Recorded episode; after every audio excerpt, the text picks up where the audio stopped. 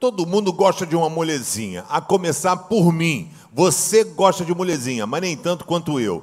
Nada melhor do que você ser bem servido, as coisas prontas, tudo pronto, chegar, pô, beber um copo d'água, ver não sei o quê. É uma beleza, todo mundo quer uma mamata. E aí a galera muitas vezes vai na igreja, quer uma cadeira confortável, quer um som que não seja muito alto, um ar-condicionado que não seja gelado, um pastor que pregue uma mensagem que seja fantástica, um louvor de músicas que ele goste, como se ele estivesse no carro dele ligando o som e estivesse no playlist das músicas que ele gosta. Aprenda o seguinte: nós precisamos aprender com Jesus. Jesus ele não veio aqui para receber. Ele não veio aqui para ser igual você, que quer vir na igreja cadeira boa, conforto, pastor, ar-condicionado, espaço para as crianças, pá, pá, pá. Ele não. Olha o que diz aqui em Mateus 20, 28.